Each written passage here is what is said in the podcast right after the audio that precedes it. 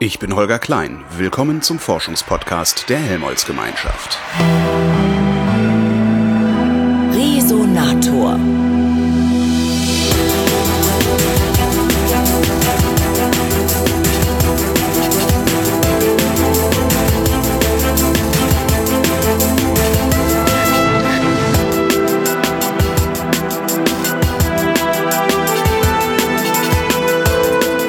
Treffe nach drei Jahren mal wieder Josef Zenz, den Leiter der Kommunikation und Pressesprecher am Max-Delbrück-Zentrum in Berlin. Hallo, Herr Zenz.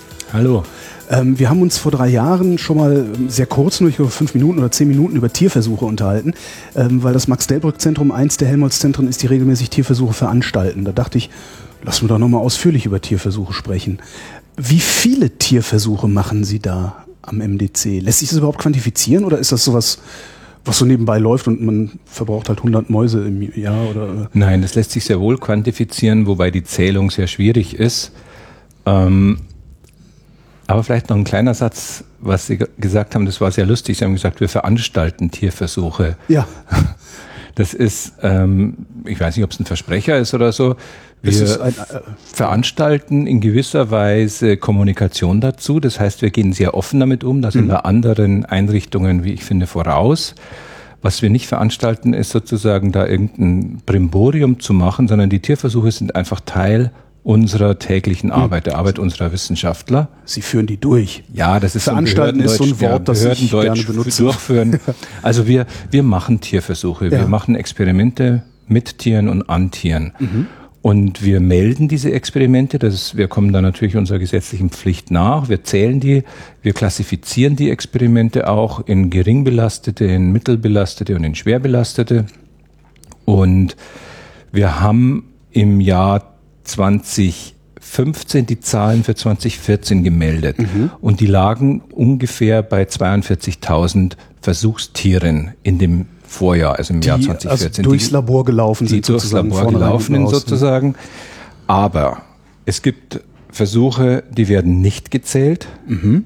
Zum Beispiel Verhaltenstests, die nicht, äh, nicht belastend sind. Ja, ähm, ah, okay, das belastend bezieht sich auf die Last, die das Tier trägt. trägt. Sozusagen. Ah, okay, genau. okay. Ja, mhm. es, also es gibt zum Beispiel Versuche, wo Tiere, man sagt inokuliert, also eine Art fast wie geimpft, die kriegen einen Krebs verpasst. Mhm. Dann wächst ein Tumor in den Tieren. Die Tiere werden täglich kontrolliert, je nach Zustand dann auch mehrfach täglich und es wird geguckt, wie wächst der Tumor, wo sind die Metastasen und so weiter. Und bei uns darf kein Tier sozusagen von alleine sterben, sondern gibt es ein Abbruchkriterium. Man lässt das Tier dann nicht am Krebs sterben, sondern man sagt zu einem bestimmten Zeitpunkt, der vorher definiert werden muss und der ja. auch in der Genehmigung drin sein muss. Das wird also mit Tierärzten und der Behörde abgesprochen, also bis da und dahin, bis der Tumor so und so groß ist oder das Tier, weiß ich nicht, geschwächt ist, bis da und dahin beobachten wir das Tier und dann töten wir es. Ja, mhm. das darf nicht am sozusagen Krebs sterben, weil man es ja nicht unnötig leiden lassen will und weil man sich eben verpflichtet hat, die Kriterien einzuhalten. Das wäre dann eben schwer belastender Tierversuch.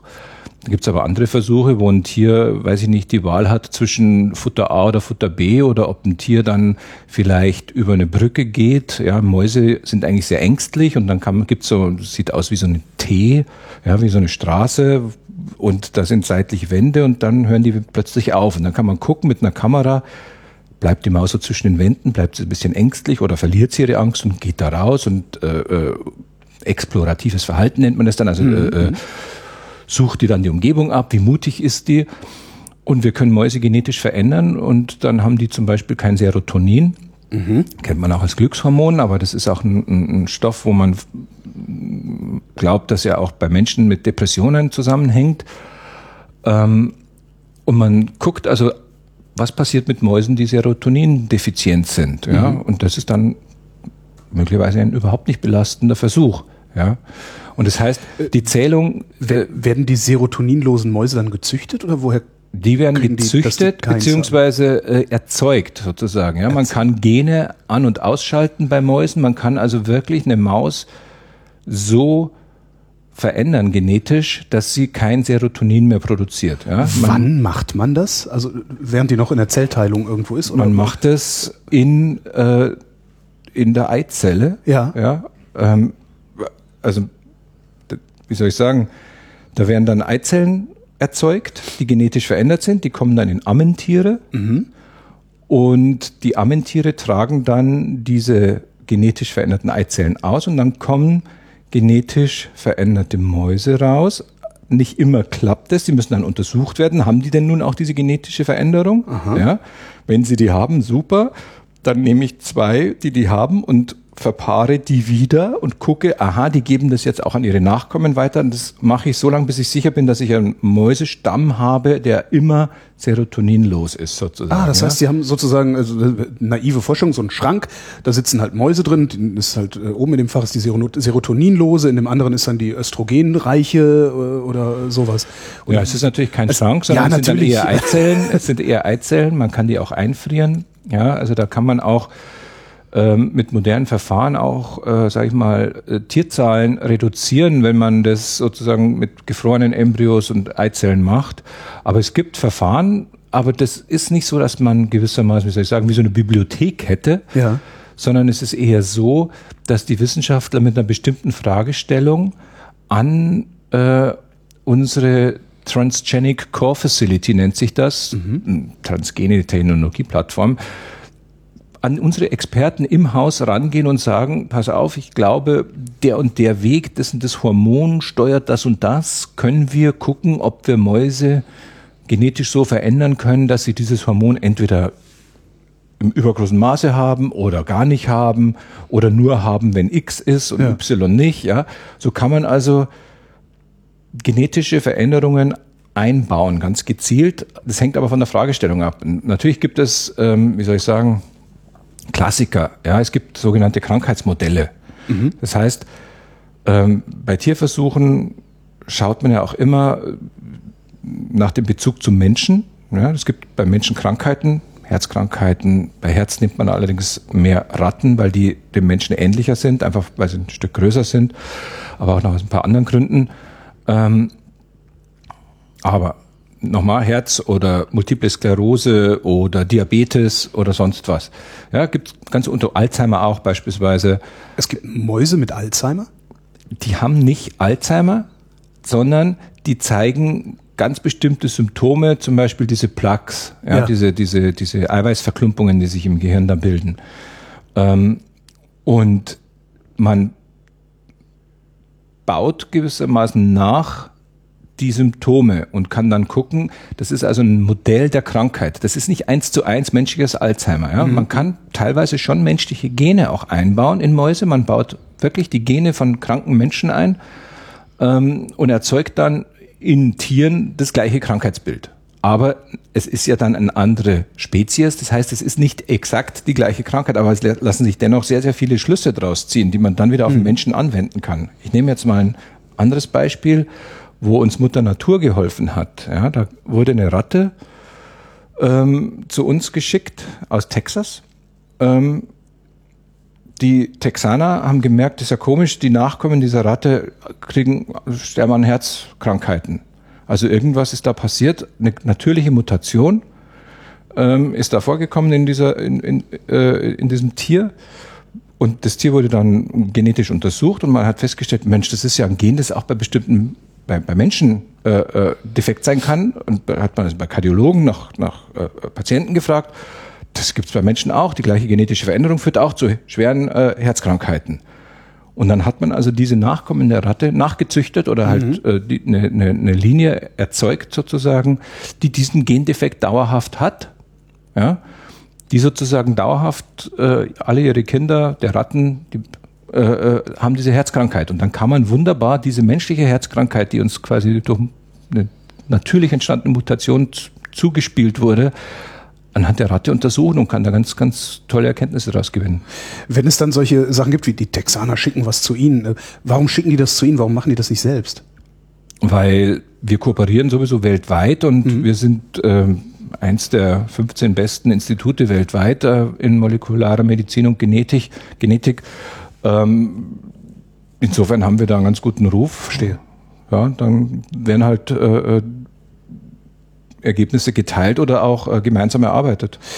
Wenn jetzt irgendein Forscher an Sie herantritt und sagt so, ich würde gerne äh, an der Maus irgend, irgendwas ausprobieren, das heißt dann im Grunde verlängert sich seine Forschung um die Dauer äh, oder, oder um, um die Zeit, die es dauert, genügend Mäuse zu züchten, die seinen Anforderungen entsprechen. Das, weil Sie sagten, Sie haben jetzt keine Bibliothek, wo Sie eine Maus rausziehen, die dann verwendet werden kann, sondern man muss dann halt naja, warten. Oder also naja, man muss warten, klar. Das ist, der Punkt ist aber eher der, ähm, Mäuse, Mauskäfige sind, ist eine sehr teure Infrastruktur. Ja, das sind kostbar. Das heißt, äh, Forscher, die, äh, die müssen auch dafür bezahlen sozusagen. Also bei uns Arbeitsgruppen müssen einen bestimmten Prozentzahl, also wir haben reale Kosten für, für, für die Mauskäfige. Wir haben ungefähr, weiß nicht, 70, 80 Tierpfleger, Tierärzte sind auch da und ähm, es ist also ein, müssen 365 Tage im Jahr muss da jemand da sein. Also das ist eine der teuersten Infrastrukturen. Das heißt, dass ein Wissenschaftler wird nicht einfach aufs Geratewohl irgendwas probieren, sondern die Versuche müssen ganz extrem genau geplant werden. Das, und das ist auch sehr selten so, dass man einfach mit einem Tierversuch anfangen würde. Ein Wissenschaftler hat eine Fragestellung ähm, und überlegt dann, wie kann ich diese Frage lösen. Und dann geht, sucht er natürlich erstmal in der Bibliothek und sonst wo in, in Literatur, hat sich da schon jemand mit befasst. Dann geht er in Zellkulturen beispielsweise, tierische Zellen, menschliche Zellen, ähm, versucht alles Mögliche und hat gewissermaßen in der Versuchsplanung schon auch an irgendeinem Stadium dann auch, okay, und da brauche ich dann auch einen Tierversuch. Ja. Und dann muss er sich genau überlegen, und da haben wir auch Tierschutzbeauftragte, die das mit ihm gemeinsam machen, genau überlegen, wie viele Tiere brauche ich da, wie viele, weil es muss statistisch valide sein. Manchmal sagt der Tierschutzbeauftragte auch, du hast da zu wenig Tiere und dann ist deine Statistik nix. Und dann sind die umsonst gestorben. Dann sind die umsonst gestorben. Ja. Genau. Und deshalb muss man also statistisch valide Daten haben, muss überlegen, wie viele Tiere brauche ich da und wie viele Kontrolltiere brauche ich da. Und dann wird ein Genehmigungsantrag gestellt. Das kann dann auch mehrere Wochen oder sogar Monate dauern, bis der Antrag genehmigt ist von der Behörde. Welche Behörde ist das? In Berlin ist jetzt das Landesamt für Gesundheit und Soziales, das heißt LAGESO, und die genehmigen das dann. Ja, und dann kann es losgehen natürlich, erst wenn es genehmigt ist. Und dann kommt es dann darauf an, eben, ob er gewissermaßen der Wissenschaftler oder die Wissenschaftlerin, wir haben auch sehr viele Frauen, ähm, ob die Wissenschaftlerin oder der Wissenschaftler, ja, wenn man so will, mit bestimmten Standardtypen von Mäusen äh, arbeiten und da irgendwie Wirkstoffe ausprobieren oder äh, irgendwas, oder ob sie eben spezifisch eine genetische Veränderung erzeugt haben wollen, ob die neu ist, ob die äh, schon einfach äh, schon öfter mal gemacht wurde, so dass man möglicherweise sogar auf gefrorene Eizellen oder, oder Embryonen zurückgreifen kann. Ja, das hängt völlig von, vom Projekt ab. Ja, aber wie Sie gesagt haben, es kann dann natürlich sein, dass es dann länger dauert, bis die Tiere äh, so gezüchtet wurden, dass der Forscher ver vergleichbare Tiere hat und äh, dann die Studien durchführen kann. Wir haben jetzt allerdings eine neue Methode seit ein paar Jahren, CRISPR-Cas9 heißt die, die geht ähm, auch durch die Medien. Es haben zwei Frauen unter anderem entwickelt, äh, Jennifer Dautner und äh, Emmanuel Charpentier. Charpentier ist jetzt auch nach Berlin gekommen, die war vorher beim Helmholtz-Zentrum in Braunschweig, ist abgeworben worden von Helmholtz, ist zu Max Planck, ist jetzt Max-Planck-Direktorin in Berlin geworden. Ähm, und man hat schon dieses Jahr spekuliert, ob die beiden äh, Nobelpreis kriegen für diese Methode CRISPR-Cas9. Das ist hochinteressant, weil man damit sozusagen eine sehr genaue genetische Schere hat und gleichzeitig auch fast wie, wie so eine Art äh, äh, Texteditierung. Man kann nicht dann die, die Buchstaben des Erbguts austauschen. Ja, das kann ich mit relativ hoher Genauigkeit bei CRISPR-Cas9 machen. Das kommt ursprünglich eigentlich aus einer aus einem Bakterium, das sich gegen Viren wehrt, ja, und das Bakterium äh, hat äh, einen Weg entwickelt, dass es sagt, ich erkenne, wenn so ein virales Erbgut bei mir ist, ja, das kann ich dann sehen gewissermaßen, und dann schneide ich das auseinander, dass diese Viren sich in mir nicht teilen können. Und diese Schere äh, kann man jetzt benutzen und dann baut man noch was anderes, einen zweiten Teil dran, äh, wo ich quasi mit einem Teil schneide ich und mit dem anderen bastle ich etwas rein. Ja. Entschuldigung, ich habe gerade so eine eine Maschine äh, mit Scheren äh, vor meinem geistigen Auge. Das ist nicht so, ne? Das sieht Nein, anders aus. Das, ich ich habe das sieht, das sieht wirklich anders aus. Das sind einfach Vorgänge, die kann man äh, nicht mit dem bloßen Auge sehen. Ja, das, das sind zelluläre Vorgänge. Ähm, da, da, da, aber was schneidet da? Also da gibt's da gibt's Enzyme, die schneiden den Erb, das, das Erbgut, ja, diese Doppelhelix, diesen schönen Strang, Watts, Crick und Watson, diese, diese schön, wie man so kennt, diese jetzt müssten mich die Hörer sehen können, wie ich da meine Hände verdrehe gegeneinander. Also diese Doppelhelix, diese Spiralstruktur und die kann an der Stelle auseinandergeschnitten werden. Das, die, da passieren auch tagtäglich passieren Brüche in unserem Erbgut. Ja. Erforschen andere Wissenschaftler bei uns, weil dann unsere Zellen die natürlich auch wieder reparieren. Ja, also so ein Erbgutstrang sind mehrere Meter, die da in so einem Zellkern aufgewickelt sind. Ja, der bricht irgendwo, zack, und dann muss man es wieder zusammenkleben. Da passieren Fehler, dann gibt's Reparaturmechanismen, dass man die Fehler ausbügelt. Und wenn man sich jetzt das vorstellt wie eine Bibliothek gewissermaßen, also jetzt wäre dieser Erbgutstrang, stellen Sie sich vor, das ist eine Bibliothek mit Milliarden von Buchstaben, ja, sind Buchseiten und äh, manche dieser Seiten sind dann Gene und Chromosomen, die haben Kochrezepte ähm, für ein Eiweiß, das sie da bauen. Also wenn das Gen aktiv ist, dann kommt ein Eiweiß raus, Kochrezept. Und jetzt mit dieser CRISPR-Cas9-Technik kann ich sagen, suche mir doch bitte die Seite aus dem Kochbuch mit der Satzfolge. Also ich suche nicht nur den Buchstaben I, weil den gibt's ganz, ganz oft, oder die Buchstaben I und C und H, ich, na gut, das gibt's vielleicht auch ganz oft in der Bibliothek, sondern ich suche einen ganzen Satz. Ja, Ich kann eine ganze Reihe von Erbgutbuchstaben festlegen und danach sucht dann diese Enzymschere, diese, diese chemische Schere, molekulare Schere und schneidet dann, wenn sie diesen Satz gefunden hat, an dieser Stelle im Erbgut, wenn diese Abfolge da ist, da schneidet sie dann auseinander, klick, und kann dann was anderes noch reintransportieren. Ja? Das heißt, ich kann in diesem Kochrezept, wenn ich also, um in diesem äh, Bild zu bleiben, wenn da steht, man nehme 300 Gramm Mehl, Ja. Dann sage ich zu meiner äh, Erbgutschere, pass auf, jetzt gehst du bitte überall hin, wo man nehme 300 Gramm steht, ja, und das schneidest du dann raus und dann setzt du statt Mehl Grieß. Ja, und dann ändere ich das Kochrezept und dann kommt ein anderes Protein raus oder ich scramble sozusagen den Buchstaben, da dass dann ein Buchstabensalat rauskommt, dann lege ich das Gen still. Dann steht da, man nehme üp. und dann weiß der Koch ja nicht mehr, was er denn überhaupt nehmen soll, dann nimmt er lieber gar nichts. Also, und dann ist das Gen stillgelegt. Ja. Durch diese CRISPR-Cas9-Technik, wo wir am MDC international renommierte Experten auch haben, ähm, durch diese Technik können wir genetische Veränderungen schneller und gezielter erzeugen, sodass man, also wo man früher vielleicht zwei Jahre gebraucht hat, braucht man jetzt vielleicht nur ein halbes Jahr. Ja, das ist eine, nicht ganz gegriffen, aber ein bisschen, also das würde ich mich jetzt nicht auf Monate festlegen oder so, aber es geht massiv schneller mit dieser Technik ähm, genetische Veränderungen zu erzeugen. Wo kommt das mit den Tierversuchen eigentlich historisch her? Also klar, irgendwann wird mal jemand angefangen haben, irgendein Tier aufzuschlitzen, um zu gucken, wie so ein Organismus von innen aussieht. Naja, so. aber be beziehungsweise, wenn Tiere wurden ja gegessen und dann hat man ja festgestellt, wenn sie jetzt ein Schwein schlachten, dann werden sie feststellen, und wenn sie vielleicht, ich sag mal durch Zufall, früher gab es ja große ähm, Widerstände gegen Sezieren von Menschen. Ja. ja also in Religionen ähm, haben das verboten.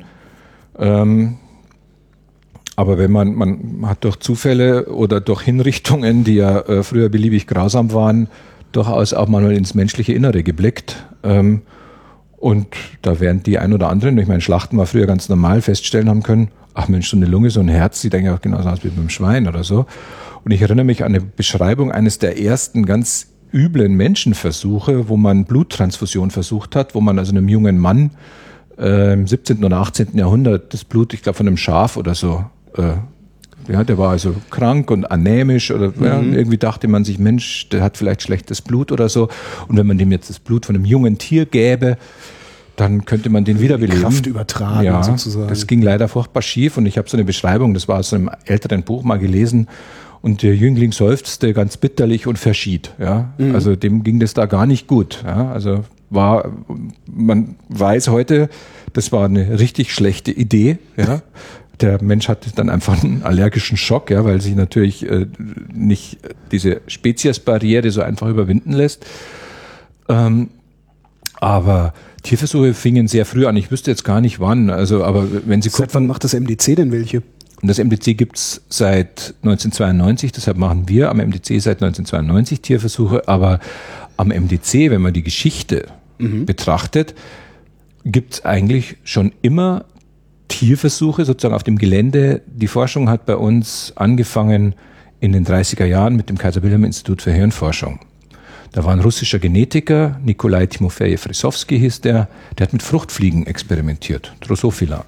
Der ist ja die, letztlich auch ein Tierversuch. Ist auch ein Tierversuch, natürlich. Stimmt, ja. ja, der muss aber nicht gemeldet werden. Mhm. Ja, aber bei uns gibt's, wir haben jetzt auch wieder gerade aktuell einen Forscher aus den USA, Robert Simpson, der arbeitet auch mit Drosophila. Man kann an Drosophila schon bestimmte genetische äh, Veränderungen untersuchen. Ja, und soweit ich weiß, ist einer der deutschen Nobelpreise die an Frau Nüsslein-Vollhardt. Die hat an Drosophila auch Versuche gemacht ja, und hat da ganz bestimmte Gene entdeckt und dafür hat die den Nobelpreis bekommen. Ja. Das heißt, wir haben nicht nur jetzt Tierversuche im klassischen Sinne, wo sie Mäuse, Ratten sind bei uns äh, Mäuse macht über 90 Prozent aus und Ratten nahezu 10 Prozent. Also es sind ganz wenige andere äh, Tierarten, Nacktmulle haben wir noch und Frösche und Zebrafische, ähm, wo wir Tierversuche damit machen. Aber wir haben eben auch sogenannte Platt- und Fadenwürmer und wir haben Drosophila, ja, wo wir auch Versuche mitmachen. Und dieser Nikolai Timofej Frysowski, von dem ich vorher sprach, der hat da in den 30er Jahren dann Bestrahlungsversuche gemacht und hat festgestellt, ui, je mehr ich die Tiere bestrahle, umso häufiger kommen Mutationen raus. Mhm. Ja? Damals wusste man noch nicht so recht, äh, was da passiert im Inneren, ja, was, was, wie, wie, wie, wie, was macht, was machen die Strahlen da? Dann hat er sich überlegt, gemeinsam mit einem Physiker, der aus Lise Meitners Labor im Übrigen kam, das war Max Delbrück, und noch mit dem dritten Karl Zimmer, haben sich überlegt, mh, wenn wir jetzt diese Strahlen haben, dann wissen wir ja, welche Wellenlänge die haben. Das heißt, wenn ich mir jetzt so aufmale, äh, kann ich so sagen, da trifft ein Strahl auf irgendwas und da treffe ich daneben, weil ich habe ja wie so ein Gitterart aufzeichnen, da habe ich einen Treffer, da habe ich da, da kann kein Treffer sein. Und so haben sie aus diesen Experimenten mit Strahlen und Fruchtfliegen haben sie sozusagen theoretisch Schlussgefolgert, dass das, was da getroffen wird und was für diese Mutationen sorgt, das muss irgendwas fadenförmiges, eiweißiges sein, ja, irgendwas, also haben quasi Molekularbiologie entdeckt und Gene entdeckt, die man damals noch nicht kannte. Ja, also haben da die ersten Grundlagen dafür gelegt für äh, die moderne Genetik. Und seit der Zeit findet Grundlagenforschung in Berlin Buch statt. Ähm, wir haben, das muss man jetzt dazu auch sagen, einen sehr unrühmlichen Teil der Geschichte. Ähm, das war das Kaiser Wilhelm Institut für Hirnforschung. Da gab es dann zwei sehr üble Hirnforscher, Herr Hallervorden und Herr Spatz, die sind von den Nazis dort installiert worden. Ähm, die haben Euthanasie-Programme genutzt, äh, um behinderte Menschen und Kinder vor allen Dingen auch äh, umbringen zu lassen, vermutlich. Zumindest haben sie dann mit den euthanasierten Kindern, haben sie deren Gehirne seziert. Ja. Die sind nachher leider, muss ich sagen, relativ unbescholten in äh, Westdeutschland, äh, haben die weiter geforscht. Ja. Ähm, hat die Max-Planck-Gesellschaft in den späten 80er und frühen 90er Jahren äh, aufgearbeitet, diese Geschichte. Wir machen ein Denkmal im Buch, das daran erinnert. Das sind halt die, die schrecklichen Auswüchse äh, von Forschung, ähm, die für uns immer noch so auch als Mahnmal und auch äh, uns mahnen, uns immer auch mit der Ethik von Forschung auseinanderzusetzen. Ja? Und aus der Zeit auch, aber auch aus anderen Zeiten, ist klar, Menschenversuche verbieten sich. Ja? Also Versuche an Menschen können nur unter ganz bestimmten ethischen Bedingungen stattfinden. Ja, es gibt ja klinische Studien. Ja, es gibt Studien, aber bei, bei, wenn, wenn Menschen involviert sind, dann gibt es Ethikkommissionen an Universitäten oder Kliniken oder Instituten, die dann darüber entscheiden, darf ich das jetzt machen. Ähm, und bei Tieren gibt es auch so eine Art Ethikkommission, das ist eine Tierversuchskommission, die berät diese Behörde, von der ich am Anfang sprach, das LAGESO in Berlin, die berät über jeden Tierversuch, ist der gerechtfertigt? Dürfen die Forscher den machen? Ja. Sitzt, sitzt diese Kommission in der Behörde und rekrutiert sich ausschließlich aus der Behörde oder sitzen auch noch Externe dabei? Nee, in der Kommission sitzen, soweit ich weiß, Behördenvertreter drin. Da sitzen auf jeden Fall auch Vertreter von Tierschutzorganisationen drin und da sitzen Wissenschaftler drin. Mhm. Ja, und da geht es dann drum. da wird auch geguckt, ähm, ist es, macht es wissenschaftlich Sinn, was der davor hat, der Antrag, und ist der ethisch vertretbar. Mhm. Das heißt, in der Begründung muss dann eben auch stehen, um auf das Beispiel vom Anfang zurückzukommen, wo ich sagte, dass eben bei uns eben manche Mäuse Krebs eingeimpft in Anführungsstrichen kriegen und der Krebs dann wächst, ähm, dann muss der Forscher vorher sagen, ja, das, damit mute ich dem Tier ein gewisses Maß an Leid zu, aber erstens, ich gebe dem Tier Beruhigungsmittel bzw. Schmerzmittel. Mhm. Zweitens, ich habe ein Abbruchkriterium. Ab dann äh, äh, werden die Tiere schmerzlos getötet. Ja, ich lasse die nicht leiden, aber ich muss oder ich würde gerne rausfinden, wo siedeln sich die Metastasen an? Wie breiten sich die aus? Ja? Und dazu muss ich äh, eben Tiere erstmal einen Primärtumor haben und dann muss ich gucken, wo die Metastasen sind. Und wir haben jetzt mittlerweile auch am MDC ähm, schon seit geraumer Zeit auch hochauflösende, bildgebende Verfahren. Super coole MRT-Anlagen, wo wir auch Patienten drin äh, in die Röhre schieben. Aber wir haben auch ein MRT für Tiere, für kleine Tiere. Ja? Mhm. Und das heißt, wo ich früher vielleicht eine Kohorte, weiß ich nicht, sagen wir von 100 Mäusen benötigt habe, ja, und dann musste ich nach einer Woche zehn Mäuse töten und gucken, wo sind da die Metastasen. Okay, nach einer weiteren Mo ja, Woche okay. musste ich wieder zehn Mäuse töten, wo haben die die Metastasen jetzt? Und nach einer dritten Woche wieder zehn Mäuse, ja. Komme ich jetzt vielleicht mit einem Drittel der Anzahl von Tieren aus und schieb die dann sozusagen in die Röhre und gucke, mhm. hoch aufgelöst, äh, magnetresonanztomografisch rein und sage, guck mal, die Metastasen haben sich da und da und da ausgebreitet. Ja? Das heißt, dank moderner bildgebender Verfahren können wir äh, Tierzahlen reduzieren, möglicherweise und kriegen sogar noch bessere Ergebnisse, ja, weil wir genauer hingucken können. Müssen die Wissenschaftler äh, oder das MDC äh, dann vor dieser Kommission auch mögliche Ergebnisse vorwegnehmen? Also ich würde gerne auch genau dieses Ergebnis dann äh, sehen oder nicht sehen. Das hört das sich jetzt frei? eher nach schlechter Wissenschaft an, ja, genau, weil die darum. Wissenschaft hat ja eigentlich kein vorgegebenes Ergebnis. Die Wissenschaftler müssen einfach die Frage schildern und müssen sagen, ja. ich will das und das herausfinden. Das ist meine Arbeitshypothese oder das ist meine Frage, meine wissenschaftliche Frage, die will ich klären. Und sie müssen dann eben vor dieser Kommission schriftlich darlegen. Also das ist ein schriftliches Verfahren, also da muss man jetzt nicht davor hintreten und das begründen, wie mündlich sozusagen, wie in einer Prüfung, sondern man reicht einen Antrag ein, aber der ist sehr umfangreich. Man muss also darlegen, erstens, ich habe geguckt in der Literatur, die Frage ist noch nirgends anderswo untersucht und beantwortet worden. Ja. Zweitens, ich habe geguckt, es gibt keinen anderen Weg. Es gibt nicht ein Modellsystem, ein äh, äh, Organsystem oder ein Zellensystem oder eine Zellkultur, wo ich das ausprobieren kann. Ich brauche ein lebendes Tier. Mhm. Das muss ich auch begründen. Ja? Manche Dinge bei uns, wir schätzen 50, 80 Prozent unserer Arbeit ist sozusagen tierversuchsfrei. Ja? Da haben wir Gewebeproben, da haben wir Zellen, da nehmen wir Computer her. Ja?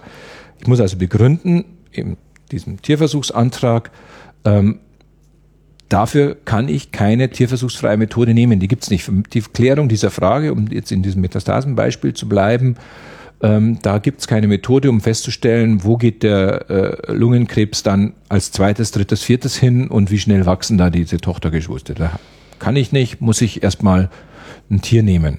Oder bei bestimmten Blutdruck und Herzfrequenz und Stress und Hormone oder so, da können Sie keine äh, noch aus, so ausgefeilten Organsysteme haben, weil, weil sie einfach, der, der Organismus ist gesteuert von so vielen feinen Wahrnehmungen, Stress und Dinge, die sie eben gar nicht wahrnehmen, sondern die, die sozusagen im Bauch passieren, ja.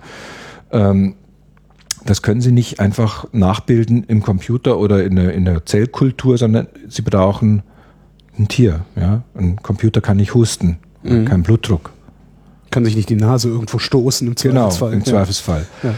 Und dann legen die ähm, Forscher das dar, sagen, ich kann nicht auf den Tierversuch verzichten, ich brauche so und so viele Tiere dafür und ich habe die und die ethischen Erwägungen, Abwägungen getroffen, sage, so und so hoch ist das Maß des Leides und des Schmerzes, das ich dem Tier zufügen kann oder das Tier wird gar keine Schmerzen erleiden, weil ich ihm einfach problemlos Schmerzmittel geben kann. Die Tiere mhm. kriegen ja, wenn die eine OP haben oder wenn die was auch immer einen Eingriff haben, dann werden die natürlich narkotisiert und kriegen auch Schmerzmittel und kriegen auch danach Schmerzmittel.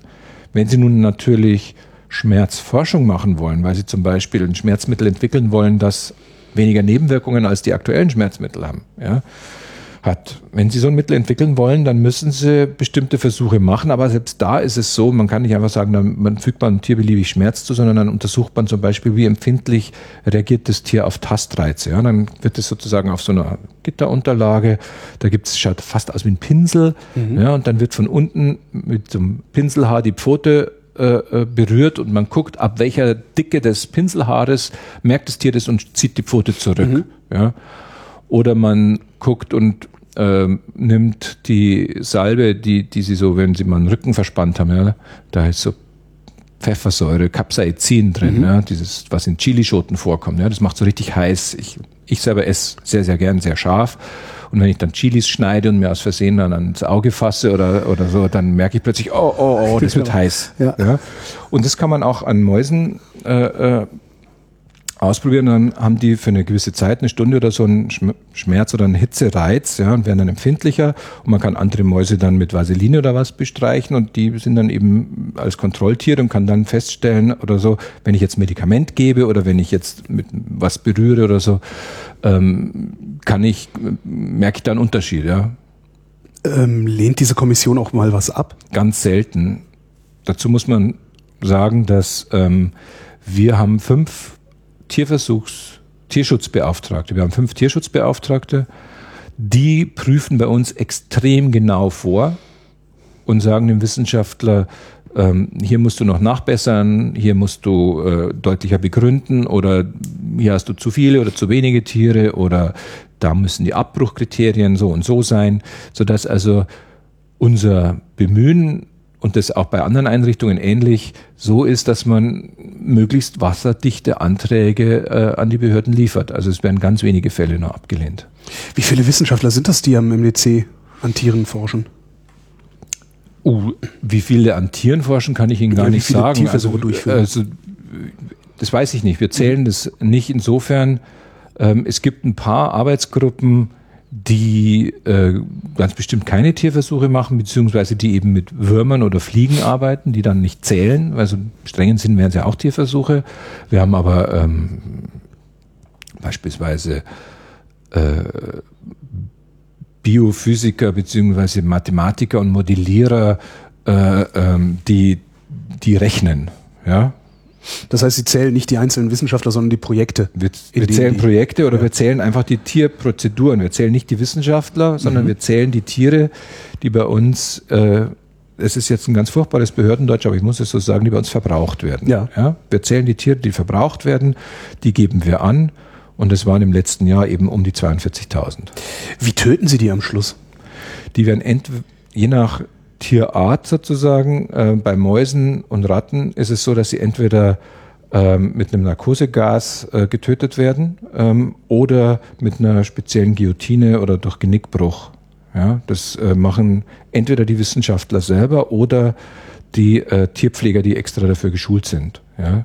Also wir haben einen Wissenschaftler, der einen sehr beeindruckenden Vortrag auch gehalten hat, der, der wirklich auch mit sich ringt, aber der sagt, ich habe dieses Tier, ich habe mit dem experimentiert, am Ende muss ich es töten und das, da, die Verantwortung gebe ich auch nicht aus der Hand und gebe nicht irgendwie einem Tierpfleger und sage, töte du die Rate, sondern dann muss ich es tun, auch wenn es mir leid tut. Ja. ja? Und ähm, das passiert eben auf möglichst humane, schmerzlose Weise. Wonach richtet sich, ob jetzt ein, ein äh, Betäubungsgas oder eine Guillotine verwendet wird? Das kann ich Ihnen nicht sagen, weiß okay. ich nicht. Ähm, diese Wissenschaftler, also das, das sind ja alles keine äh, äh, Wahnsinnigen, die im Keller Tiere quälen, sondern das sind ja ganz normale Junge Menschen, Leute, die da arbeiten. Ganz, ja. Äh, gibt es irgendwie sowas wie eine Abgrenzungshilfe, eine Supervision oder sowas? Also äh, oder wie kommen die damit klar? Es ist so, die Tier, die, die, die Leute, die Tierversuche machen, die, es ist nicht so, dass man in ein Labor kommt als junger Wissenschaftler, zum Beispiel als Doktorand und dann zeigt einem irgendjemand da hier in der Ecke, da ist die Maus, jetzt mach mal, sondern mhm. man muss da vorher Schulungen durchlaufen, Mauskurse, ja, ähm, wo überhaupt das Handling auch, also wie fasst man eine Maus an, ja, dass man die nicht einfach am Schwanz hochzieht oder so, sondern dass man die vorsichtiger in die Hand nimmt, ja, dass man die nicht stresst dabei, ja, wie, wie, wie fühlt sich denn überhaupt ein lebendes Tier an? Ja, also man, die, die Menschen, die bei uns Versuche machen, werden da herangeführt. Ja. ja? Und wir fangen ja an, äh, die meisten unserer Wissenschaftler sind äh, von Doktoranden aufwärts. Die haben also alle eigentlich schon einen Abschluss in Biologie oder äh, Medizin oder sonst was. Also meistens sind dann Biologen, wir haben auch Chemiker und andere, aber das heißt, äh, die haben dann im Verlauf ihres Studiums auch schon seziert und haben schon mit Tieren zu tun gehabt. Ja, das ist ja Teil des, des Studiums auch. Wir selber in der Kommunikationsabteilung bieten an, gemeinsam auch mit den Tierschutzbeauftragten einen äh, Workshop einmal oder zweimal im Jahr, insbesondere für Doktoranden, aber auch für TAs. Ähm, wir nennen das zwar äh, Tierversuchskommunikation, aber da geht es um viel mehr, da geht es um die ethische Auseinandersetzung, da geht es um, um, um die Gründe, warum man das überhaupt macht, da geht es darum, wie man sich dabei fühlt, äh, da geht es dann eben auch darum, wie man drüber spricht. Ja? Und da habe ich dann ganz oft eben die Erfahrung gemacht, wenn ich den Workshop anmoderiere, äh, dass die Leute mich dann so ein bisschen komisch anschauen, wenn ich sage, also wenn Sie jetzt ein Rezept von mir erwarten, wie Sie künftig in der S-Bahn oder auf Partys zu reden haben, das wird es nicht geben. Dann gucken die, weil man kann sich ja vorstellen, ach ja, eigentlich wäre das doch ganz cool. Ja, klar. Aber nein, es geht darum, warum machst du das überhaupt? Warum, du hast doch einen Grund. Ja, ich möchte Menschen helfen. Ich möchte dieser Krankheit auf den Grund gehen oder ich möchte das Leben verstehen, um es jetzt mal ganz pathetisch zu sagen, oder einen bestimmten Prozess verstehen. Ja, ich möchte einfach Teil der wissenschaftlichen Community sein und dafür brauche ich in bestimmten Fällen auch die Hilfe, wenn man so will, von einem Tier. So. Und dann ähm, findet da so eine, eine ethische Auseinandersetzung auch statt, die jeder auch für sich trifft, sozusagen. Das Problem, was ich dann eben habe, manchmal in Debatten, wenn, wenn Tierversuchsgegner ähm, Wissenschaftler angreifen, dann unterstellen die gerne, dass es sozusagen unethisch wäre, was die da tun.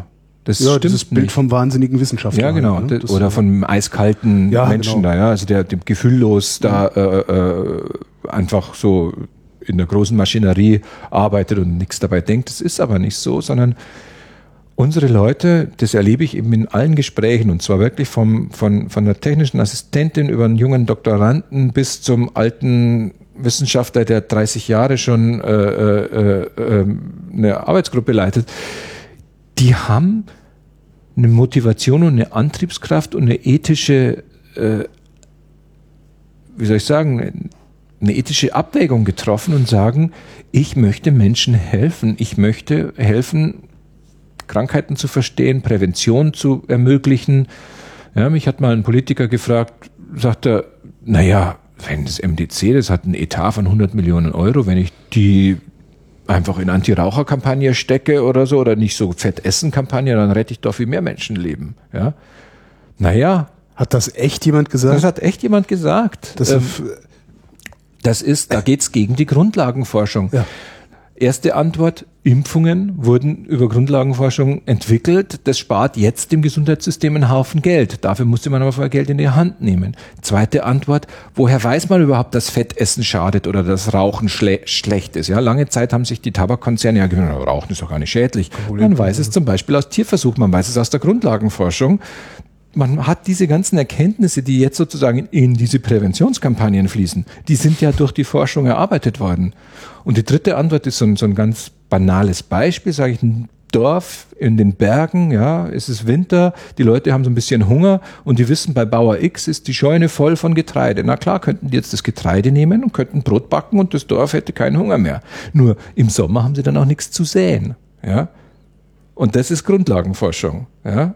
Ich kann den Hunger schon stillen. Ich kann die 100 Millionen jetzt schon in Präventionskampagnen stecken. Dann habe ich auch mehr Leute, die vielleicht jetzt kurzfristig sozusagen glücklich sind. Für die nächste Wahl. Für die nächste Wahl. Aber nicht äh, über die lange Frist. Und wir ernten jetzt die Früchte, die Leute vor 30, 40, 50 Jahren gesät haben. Ja? Hat ihn das überzeugt? Ich glaube schon. Wobei ich habe das, das Getreidebeispiel habe ich ihm nicht gebracht, aber das mit den Impfungen mhm habe ich gebracht. Und das ist auch ganz interessant, weil Impfungen, äh, zum Beispiel bei Kinderlähmung, ja. die wurden an Schimpansen erprobt. Das ist natürlich ganz furchtbar. Ja?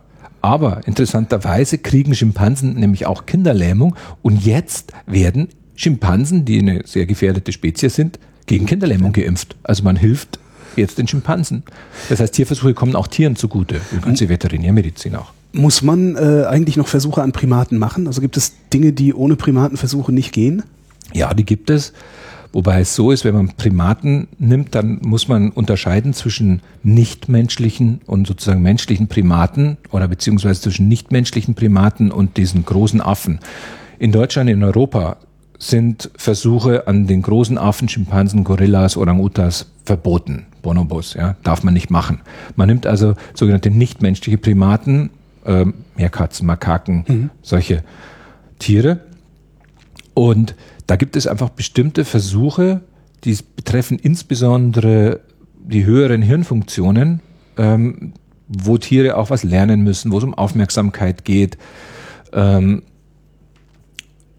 die ich nicht ohne Primatenversuch machen kann. Aber ich bin mir jetzt nicht sicher, aber ich glaube 0,02 Prozent oder vielleicht 0,05 Prozent aller Versuchstiere ist nichtmenschlicher Primat. Das ist eine ganz, ganz geringe Anzahl von Tieren. Die, die, die, der Großteil der Versuchstiere in Europa sind Mäuse und Ratten. Und natürlich kann man Jetzt könnte man auch fragen, weil Sie nach Primaten fragen, da stellen Sie ja gewissermaßen implizit so nach dem Motto so eine Rangordnung her. Warum soll denn jetzt eine Maus mehr wert sein als ein Primat? Frage ich Sie. Äh, keine Ahnung, habe ich mir noch keine Gedanken darüber gemacht. Ich kam jetzt eher auf die Primaten, weil das äh, die Haupt PR-Bilder der Tierversuchsgegner sind. Genau. Affen mit Elektroden im genau. Hirn und so, weil sie uns halt so ähnlich sehen. Richtig. Die Maus ist das halt, ist, da springe ja. ich auf den Tisch und quieke rum und bin froh, wenn sie weg ist. Ähm, der ja. Affe sieht halt ein bisschen aus, als, als wäre er, ich, als wäre, ja, sein. natürlich. Und das ist, das ist aber eben der Punkt, dass ich manchmal ein Organismus, jetzt werde ich jetzt, wie soll ich sagen, jetzt versachliche ich, versuche mhm. ich die Debatte zu versachlichen, aber ich kann auch ein Wesen sagen, weil das, wir, wir, wir arbeiten mit Lebewesen. Das mhm. muss man einfach ganz klar sagen. Und für manche Fragestellungen brauche ich ein Lebewesen, das uns sehr ähnlich ist. HIV beispielsweise, ja. AIDS, dramatische Dinge, hat man auch bei Mäusen Versuche gemacht ähm, und hat da schon viel rausgefunden, aber die letzten wichtigen Versuche wurden dann an Primaten, weil HIV kommt ja ursprünglich ziemlich sicher von Primaten, ist das ja auf Menschen übergesprungen. Mhm. Das war das SIV-Virus, also SI-Virus, Simian, was ist das? Immunodeficiency. Immunodeficiency hm. Ja. Und versus Human, also, also Simian ist sozusagen Effisch. Mhm. Ähm, und dann hat man eben Therapieversuche oder äh, Grundlagenforschung auch an Primaten gemacht. Auch bei Ebola zum Beispiel hat man Primatenversuche gemacht, um Ebola jetzt äh, impfen können zu können. Ähm, oder wenn Sie jetzt, weil Sie sagten, Elektroden im Gehirn, ja, ähm, bei Parkinson, ganz schlimme Krankheit für die Hörer, die Parkinson nicht kennen, das wurde auch als Schüttellähmung bezeichnet, da die Leute kriegen ganz steife Mimik. Ähm, Michael J. Fox, zurück in die Zuf genau. Zukunft. Der Einfach leidet an Parkinson. Michael J. Fox und Parkinson auf YouTube suchen. Genau, oder man, wenn man äh, nicht den Michael J. Fox nimmt, dann kann man den Ottfried Fischer nehmen, den äh, deutschen, bayerischen äh, Schauspieler, Comedian Ottfried Fischer, der auch an Parkinson leidet. Ähm, und da gibt es eine Therapie, wenn die Medikamente versagen, der sogenannten tiefen Hirnstimulation. Da werden Hirnschrittmacher. Hirnschrittmacher, ganz ah. genau, der Hirnschrittmacher. Und der wurde an Primaten natürlich erstmal erforscht, äh, wo, wie führe ich Elektroden ein und so. Und es gibt jetzt einen Haufen Menschen, die mit einem Hirnschrittmacher leben. Äh, und das ist irre, was das für Effekte hat. Da gibt es ein, zwei, drei sehr eindrückliche Videos auch auf, auf YouTube beziehungsweise im Netz. Ähm, also wenn jemand da mal googeln will, zum Beispiel bei der Webseite, bei der britischen Webseite Understanding Animal Research. Mhm. Ja, wenn man das einfach mal als ein Wort eingibt, Understanding Animal Research. Schreiben wir in die Show Notes, kann dann jeder ja. klicken. Mhm. Ähm, und da gibt's ein Video, wo ein Parkinson-Patient mit Hirnschrittmacher zeigt, was passiert, wenn er ihn ausschaltet und wenn er ihn einschaltet. Ja. ja? Und das ist, also als ich das gesehen habe, war ich einfach sehr, sehr beeindruckt. Und da fragt man sich dann schon, wenn man natürlich, da fragt man sich schon, okay, wenn ich jetzt keine Versuche mit diesen nichtmenschlichen Primaten erlauben würde, vielleicht hätte man diesen Menschen dann nicht helfen können. Und da muss man wirklich eine Abwägung treffen, ja. Und das Problem ist natürlich, wenn ich als erstes auf das Tier gucke, dann habe ich Mitleid. Ja. Ist doch klar. Ja, natürlich. Ja. Und je ähnlicher mir das Tier ist oder je kuscheliger, je höher der Kuschelfaktor ist, ja, also eine Kakerlake, naja, Ja, eine Fliege oder ein Wurm, Ja. naja, Kühe essen wir alle gerne, Kätzchen nicht so. Ne? zum Beispiel. Ja. Bambi, naja, Mhm. aber es gibt auch Jäger. Übrigens, um, wir kommen vom Hölzchen aufs Stöckchen, aber weil ich gerade Jäger gesagt habe, ähm, Tierversuche in Deutschland um die drei Millionen Versuchstiere pro Jahr Mhm. und Jagdtiere um die sechs Millionen. Und Jetzt werden die Jäger natürlich sagen, na ja, wir äh, machen Bestandspflege.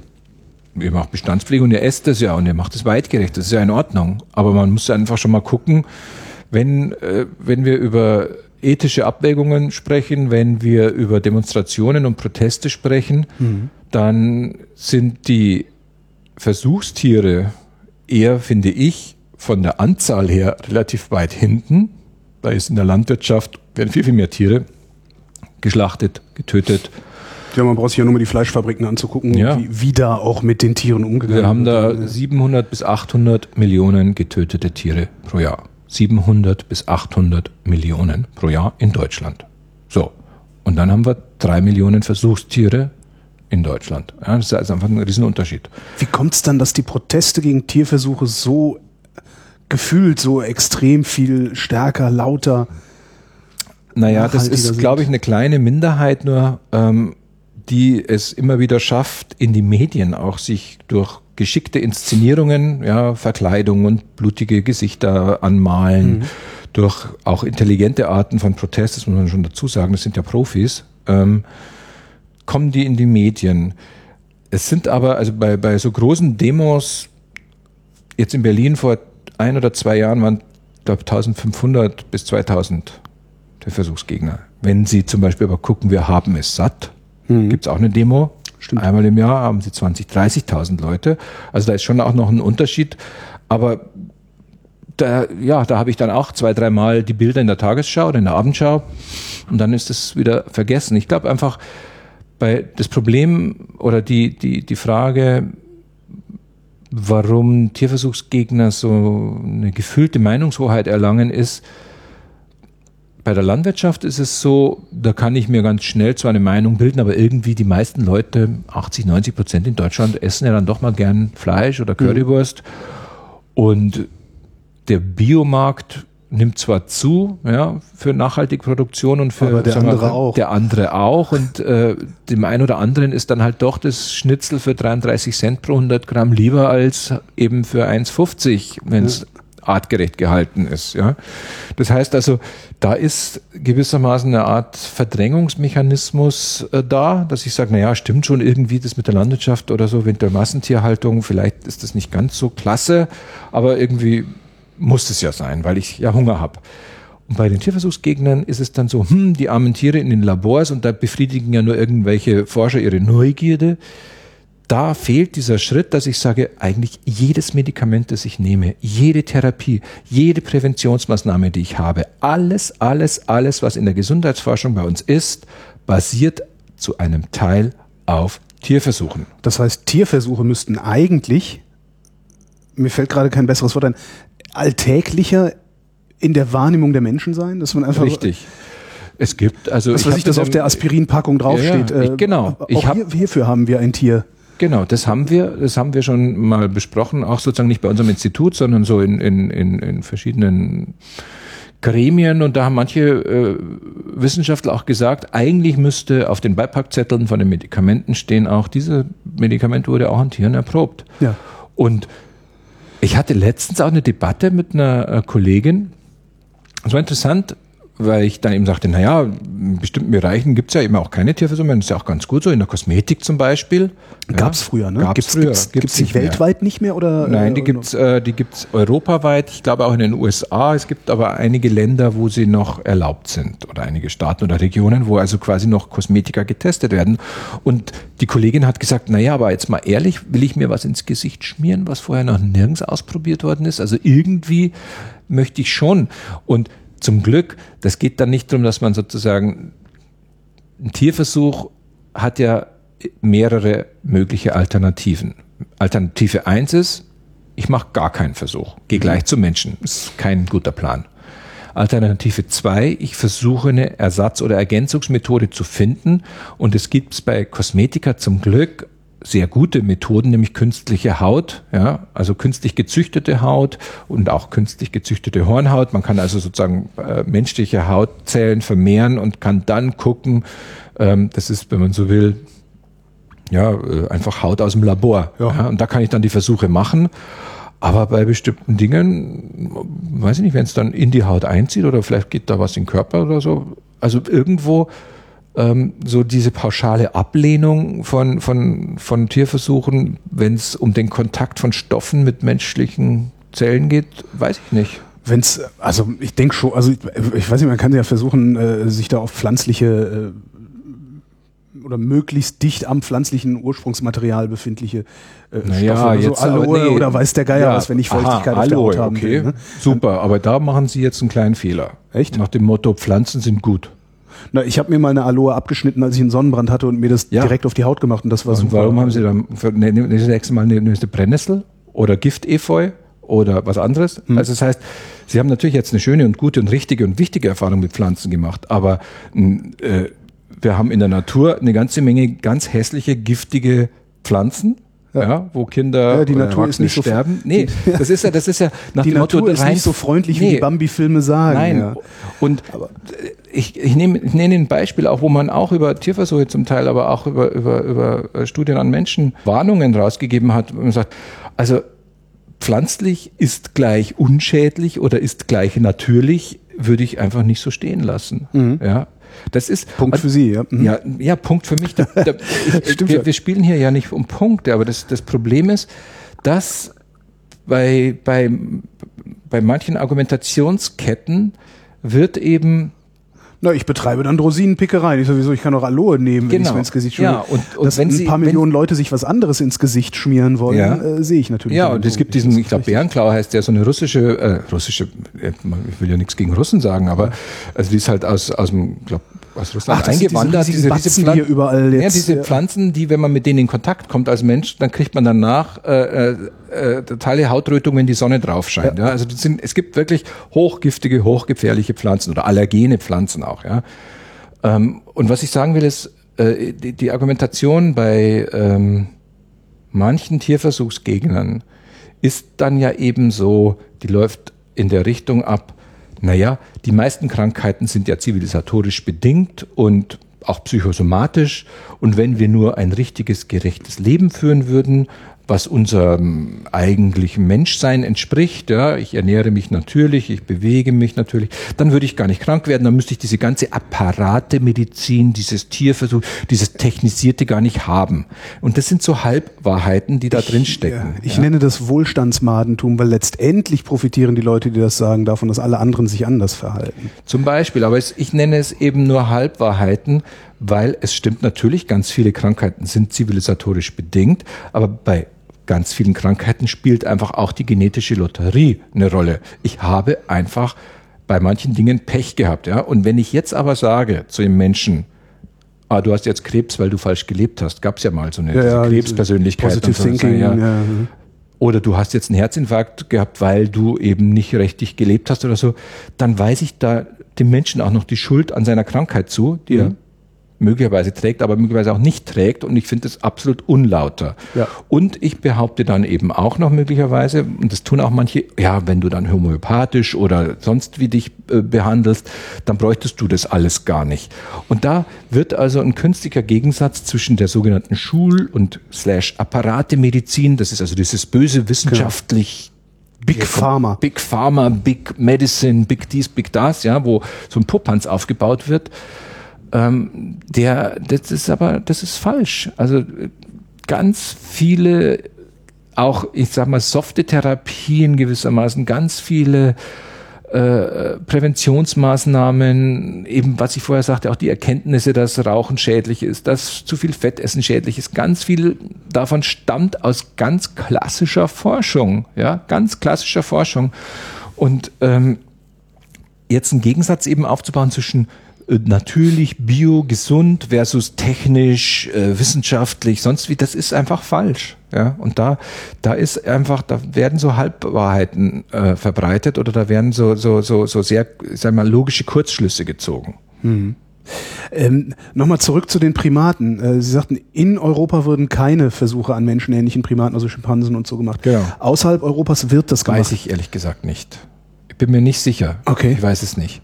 Also ich bin mir nicht sicher, ob weltweit, ob es irgendwo La Länder, Labore gibt, wo, äh, wobei ich meine, dass in den USA auch noch Schimpansen als Versuchstiere, das, könnt, das lässt sich googeln, das weiß ich jetzt nicht genau. Hm. Ja, da wir, ich muss dazu sagen, wir haben MDC, wir haben immer nur Mäuse und Ratten und Primaten sind nun nicht in meinem Fokus sozusagen. So habe ich mich also mit dem Feld der Primatenforschung nur ganz wenig befasst. Ja, ich bin natürlich drauf gestoßen, als da diese ähm, Vorgänge in Tübingen waren, wo die, äh, äh, ein vermeintlicher Tierpfleger, der sich da eingeschleust hat und äh, geheime Videoaufnahmen dann gemacht hat ähm, und äh, den äh, Max-Planck-Direktor dort in Tübingen, also eins, eins der Max-Planck-Institute dort, einen der Direktoren, gewissermaßen zum Aufgeben der Primatenforschung gezwungen hat. Ja, der hat ja jetzt, der Nikos Logothetis hat gesagt, ich höre auf mit der Forschung und zwar nicht, weil sie nichts brächte, sondern weil er den Druck, er selber und seine Familie und seine Mitarbeiter dem Druck nicht gewachsen waren.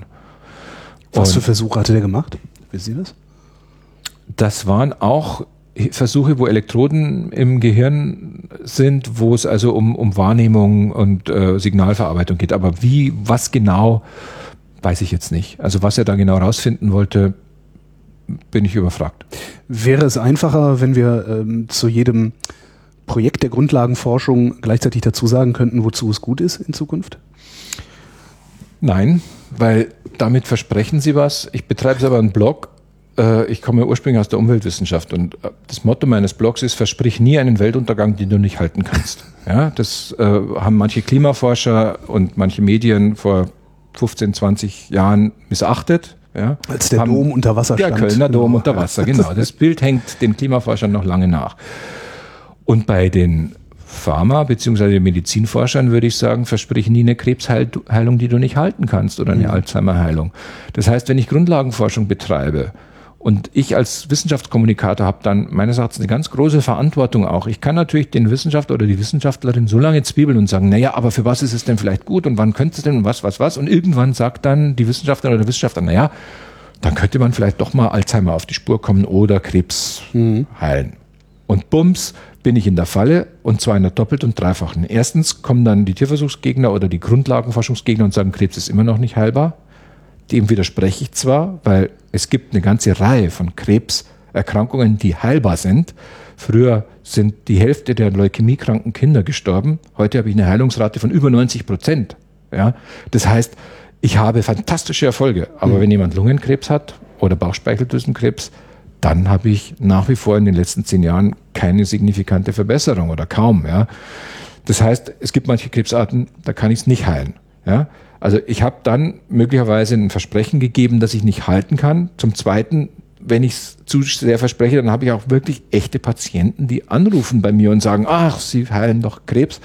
Äh, ich habe Krebs. Ja, was sagen Sie denn dem dann? Ja, Entschuldigung, ich habe erst Grundlagenforschung gemacht und der Wissenschaftler und ich, böser Kommunikator, habe ihn so lange gezwiebelt, bis er dann irgendwie gewissermaßen unter Druck gestanden hat, dass er irgendwann Krebs heilen will.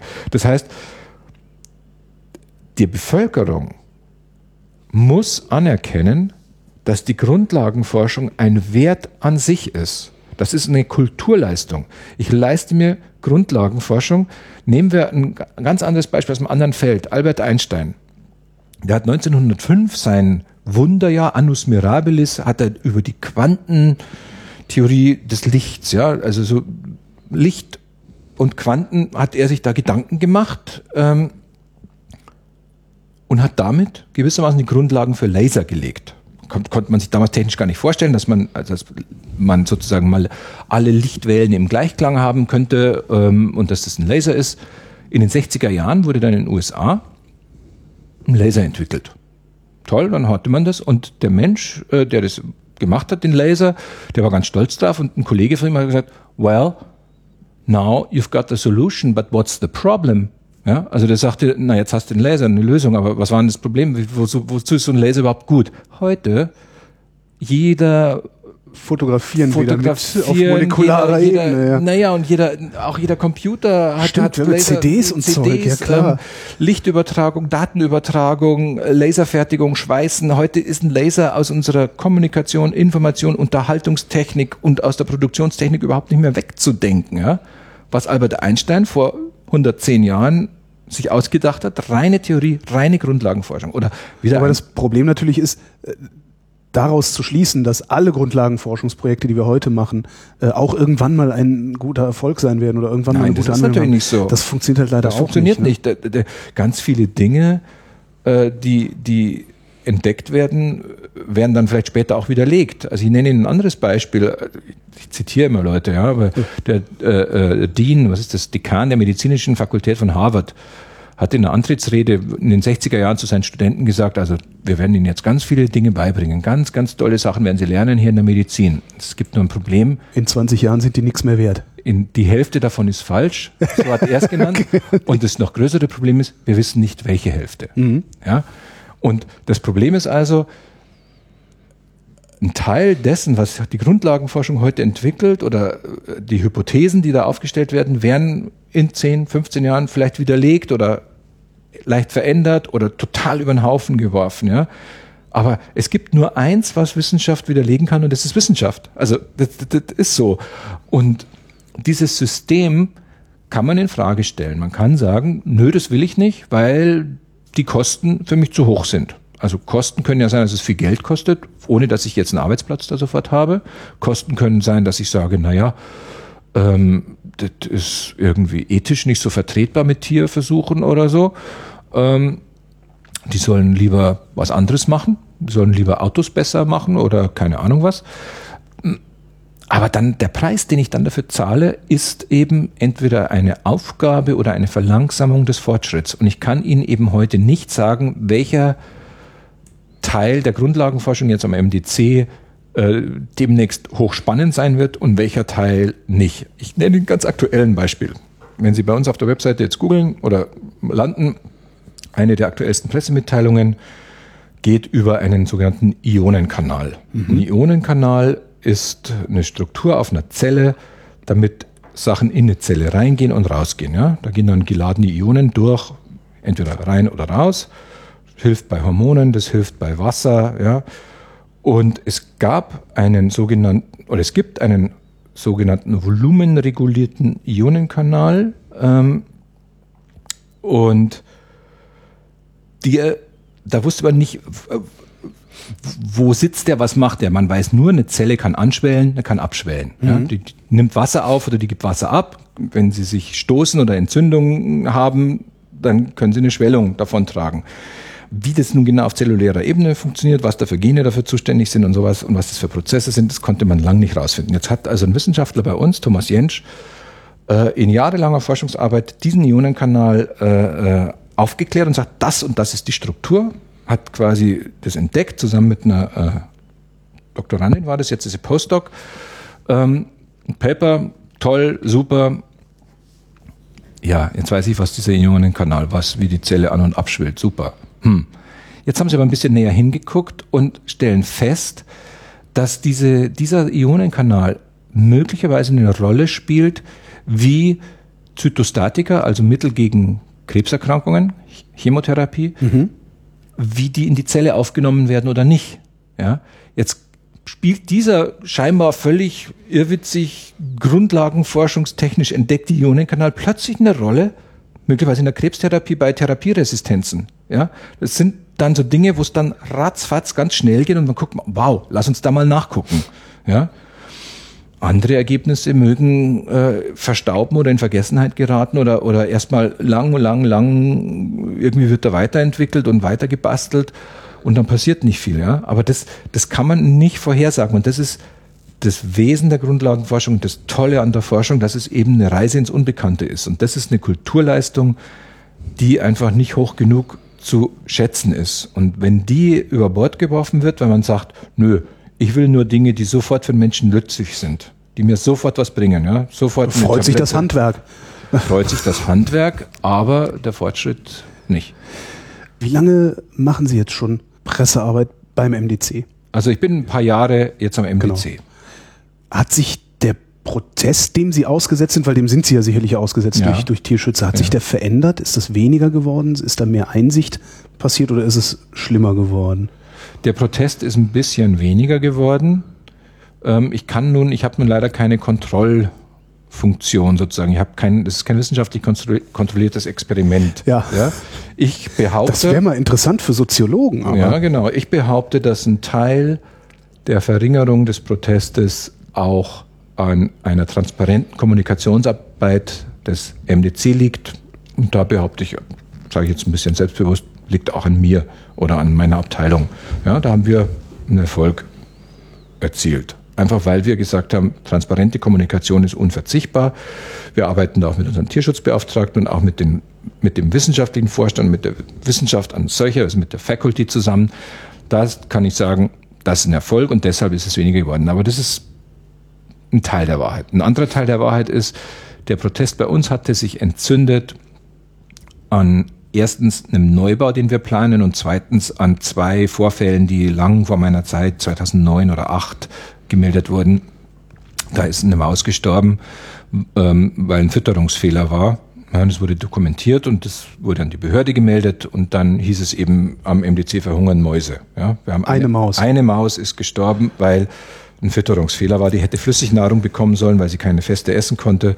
Und der Tierpfleger hatte diesen Zettel am Wochenende nicht gesehen oder nicht beachtet. Dann hat er festes Futter reingegeben und die Maus ist gestorben. Eine Maus. Ja, aber es gab einen dramatischen Artikel in der Taz. Ja, hungernde Mäuse und blutige Bisswunden. Zwei andere Mäusemännchen hatten Revierkämpfe Kämpfe sich geliefert, sich gebissen. Ähm, ja, dann haben sie eine Schlagzeile. Hungernde Mäuse, blutige Bisswunden. Ja. Und dazu noch ein Neubau geplant für ein altes Tierhaus, das ersetzt werden soll. Und schon fertig ist die Protestkampagne. Jetzt ist es aber so, dass wir nicht nur durch Kommunikationsmaßnahmen in die Öffentlichkeit, auch mit, in vielen Gesprächen mit Politikern, mit Nachbarn erklären konnten, hört mal her, es gab diesen Vorfall, ja, aber Einzelfall. Dann kam eine zweite Protestwelle, ihr habt aber so und so viel Ordnungswidrigkeitsverfahren, dann haben wir wieder nachgeguckt, ja, haben wir, das waren in der überwiegenden Zahl irgendwelche Unterschriften, die nicht korrekt gesetzt waren oder äh, äh, ein Blatt Papier falsch geheftet sozusagen. Ja, wurde dann eine Anfrage an den Senat gestellt und sogar der Senator hat dann geantwortet, die Verstöße waren überwiegend formaler und geringfügiger Natur. Und es ist ja gut, dass wir kontrolliert werden, ja, aber wenn man im Fokus steht, wird dann aus jedem, aus jeder Fruchtfliege eine Maus oder ein Elefant gemacht. Ja, so. Wir haben aber diese Bauten, das wurde genehmigt und die sind angefangen, so dass jetzt da auch einfach die, die Kampagnen ins Leere laufen. Ja, und ich meine, Campaneros sind ja auch nicht ganz doof, ähm, sondern im Gegenteil sehr klug. Die sehen einfach, naja, das, der Bau entsteht jetzt, ja, der Rohbau ist fertig. Ähm, da jetzt da Protestkampagnen, also die werden sich andere Formen überlegen. Also es kann auch eine Art von natürlichem Abappen des Mhm. Protestes sein.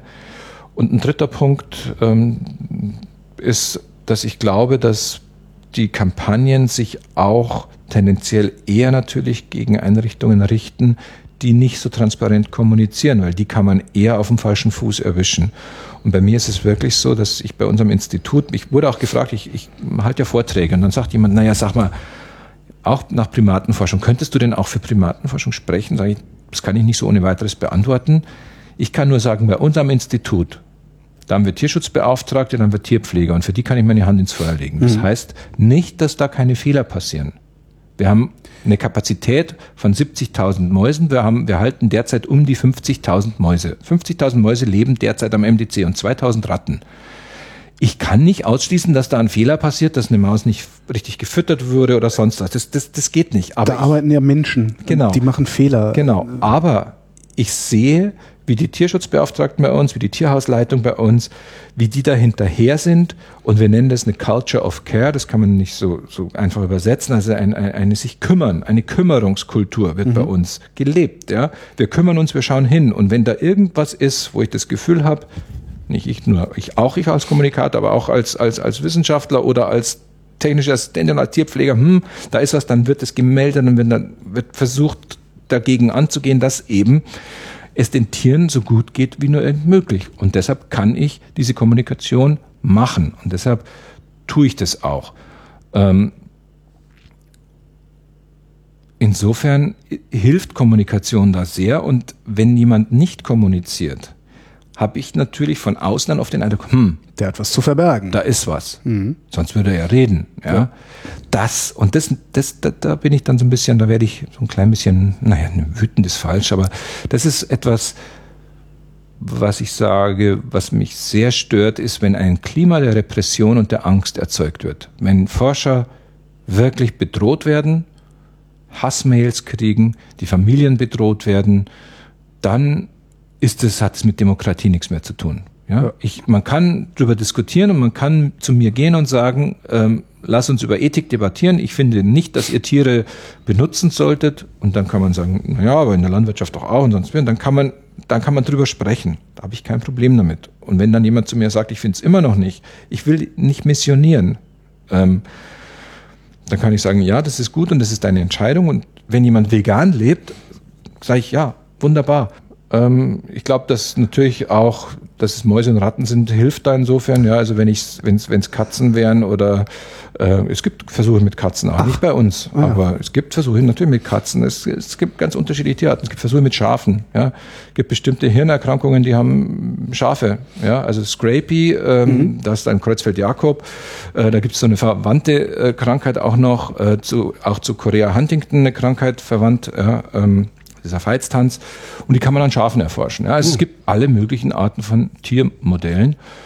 Ähm, wie viele Institute gibt es in der Bundesrepublik, die Tierversuche machen? Ist, ui, weiß man das? Das weiß ich nicht. Äh, also es sind nicht jede, nur drei? Jede Un ja. Nein, okay. jede Uniklinik eigentlich, also jede, jede forschende, forschende Uni, jedes, ach Gott, ich völlig Und die haben alle den, den, den gleichen Verwaltungsaufwand, auch mit äh, Ethikkommission, ja, mit Beantragung. Wäre es dann nicht schlauer, man würde das bündeln? Also man sagt, okay, das MDC macht jetzt Versuche und noch irgendwie irgendein Institut in Nordrhein-Westfalen und noch eins in Bayern oder sowas. Sie meinen so riesengroße Tierversuchszentren einrichten oder so? Anschlagsrelevante Ziele, ne? nee, das weiß ich nicht. Also ich weiß gar nicht, ob es das, aber ja, wie soll ich sagen? Wissenschaft funktioniert ja nicht nach Methoden, mhm. ähm, sondern Wissenschaft funktioniert nach Fragestellungen. Und natürlich gibt es bestimmte, äh, wie sage ich das, bestimmte Infrastrukturen, die müssen äh, bereitgestellt werden. Und man könnte nun sagen, na gut, und ein Tierhaus ist ja auch eine Infrastruktur. Also gibt es irgendwo an der Stelle X in Deutschland das große, große, große Tierhaus mit Ratten und Mäusen, Millionen und Millionen. Da können dann äh, äh die Forscher, alle, die Ratten und Mäuse brauchen, hingehen. Bei den anderen gibt es dann weiß nicht was mit Schafen oder sonst was. So wie, wie, wie es Bessie gibt oder wie es ein Forschungsschiff gibt. Mhm. Aber es funktioniert nicht so, weil Forschung ja im Austausch lebt, weil Forschung lebt davon, wir kooperieren mit der Humboldt-Uni, mit der Freien Uni, wir kooperieren mit unserem Nachbarinstitut für molekulare Pharmakologie. Ja. Die Forscher sind eingebunden in regionale Kontexte. Wir, wir kooperieren mit der Charité. In Heidelberg haben sie das Deutsche Krebsforschungszentrum und die Uniklinik Heidelberg. Ja. In München haben sie das Helmholtz-Zentrum für äh, ähm, HMGU, für Gesundheit und Umwelt die kooperieren auch, ja. Es gibt also ganz viele regionale Kontexte und wenn man so will, auch regionale dann Spezialitäten, ja, wo ähm, wo ganz bestimmte Fragestellungen erforscht werden. Und da ist mir, glaube ich, dezentral lieber als irgendwie eine zentralisierte Forschung. Also ich glaube, das wäre so eine Gigantomanie, die würde ich nicht so gut finden. Ich habe mir aufgeschrieben, was für Tiere Sie haben. Ähm, mhm. Ich wollte mal fragen, was Sie da so dran erforschen. Wissen Sie das im Einzelnen? Also was, naja, was erforschen wir an der Maus, was an der Ratte, was am Nacktmull? Also am Nacktmull kann man wunderbar zum Beispiel erforschen, ähm, warum ist der immun gegen Säureschmerz? Ja, also Nacktmull, wenn ich mit Chili beschmiere, dann merkt er nichts. Ja, der lebt in einer unterirdischen Kolonie ähm, im heißen Ländern und die Luft in dieser Kolonie ist übersättigt mit Kohlendioxid. Man hat der Kohlensäure im Körper sozusagen, eigentlich müsste der dauernd eine Art Rheumaschmerz haben, mhm. dieser arme Nacktmull, weil in seinem Blut Säure ist. Hat er aber nicht. Ähm, da gibt es einen Wissenschaftler bei uns, der hat den Weg aufgeklärt und die Hoffnung ist natürlich, dass man dann bei Patienten mit chronischen Schmerzen vielleicht diesen Schlüsselmechanismus auch irgendwie blockieren kann, so dass man den Schmerzmittel geben kann, die nicht diese äh, Nebenwirkungen haben, die die heutige Schmerzmittel haben. Ja? Mhm. Es gibt eine Nacktmullart, auch die ist immun gegen Krebs. Warum ist das so? Ja, und Nackt Entschuldigung? Ja, die ist immun, da können Sie, da können Sie äh, Krebszellen injizieren und dann passiert nichts. Jeden beliebigen Krebs. Das weiß ich jetzt nicht, okay. ob jeden beliebigen Krebs, aber gegen ganz, ganz viele Krebsarten ist dieser Nacktmull immun, diese Art. Und dann muss man halt wissen, oder möchte man rausfinden, ja, wieso ist denn das so? Und wie macht er das? Genau, und könnte man sich da was abgucken? Ja. Nacktmulle sind ungefähr so groß wie Mäuse. Mhm. Bisschen größer, zwischen Maus und Ratte. Eine Maus wird, naja, in freier Wildbahn vielleicht ein halbes Jahr alt, aber mhm. wenn man sie im Labor gut hält, zwei, drei Jahre kann eine Maus alt werden. Ja? Das ist so die Lebensspanne von der Maus. Ein Nacktmull wird 30 Jahre alt.